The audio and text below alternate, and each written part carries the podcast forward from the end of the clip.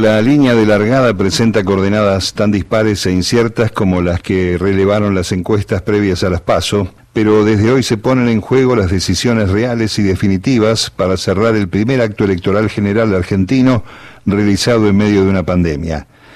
Y ese es el primer dato que la polarización posible se constituye en un actor tácito,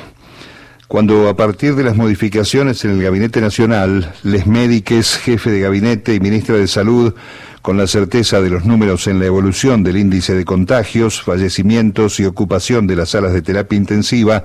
y bajo la advertencia de continuar con los cuidados esenciales, porque la variante Delta da vueltas entre nosotros y la crisis no se fue, anunciaron lo que se concretará a partir de mañana, en un proceso de flexibilizaciones que ya muestra desde hace varios días los grandes aglomerados urbanos y sus entornos. La noticia traducida como adelanto de la campaña por los medios y la oposición evidencia que las actitudes de ambos socios políticos, medios y oposición, seguirán como desde el comienzo de la pandemia oscilando en sus miradas hasta que se agote el temario. Tal vez sin siquiera proteger las victorias parciales de Juntos por el Cambio en las primarias, al menos hasta ahora,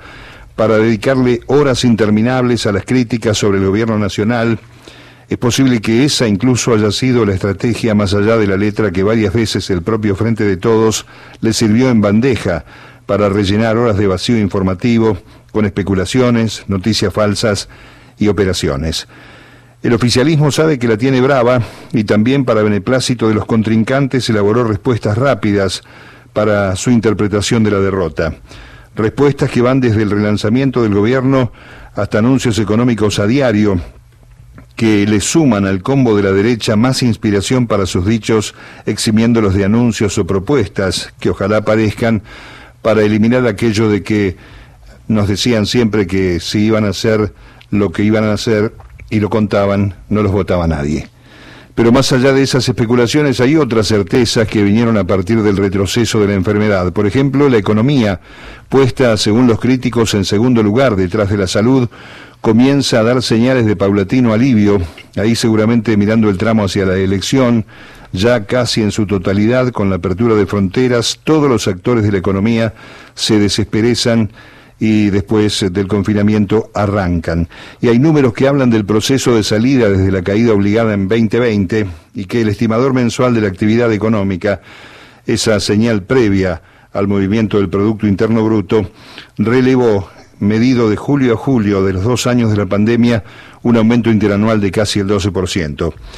Los especialistas sostienen que recién en el primer tramo del año que viene se va a consolidar el dato positivo que le permita a Alberto Fernández y equipo desarrollar el plan original que tronchó la crisis sanitaria. Esa es otra de las señales dispares para el 14 de noviembre, que podrá ser analizada recién después de las urnas, cuando sabremos si el proceso de recuperación real y confirmado en lo macro fue detectado a tiempo por quienes le votaron en contra al gobierno el pasado 12 de septiembre. Tampoco se sabrá si este proceso de crecimiento llegará a sostener el control inflacionario y de esa manera mejorar los salarios reales, con retrocesos que arrastran desde el gobierno de Macri.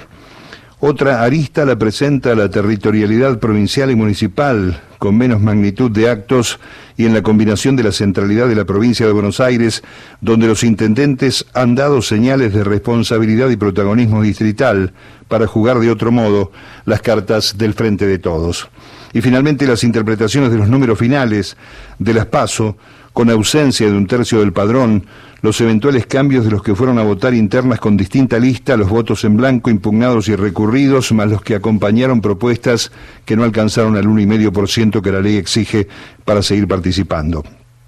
Todos se preparan desde hoy, todos para pasar la prueba dentro de 45 días. Muchas aristas que sacan del común a esta elección en tiempos revueltos y extraordinarios. Quedan muchas cosas afuera,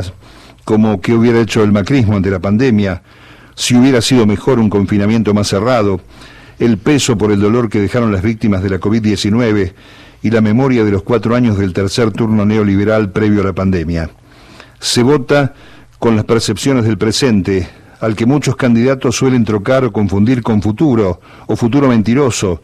escenarios que los medios y los discursos del odio venden como si fueran parcelas en ese paraíso irreal de las teorías del derrame. Firmado Mario Giorgi.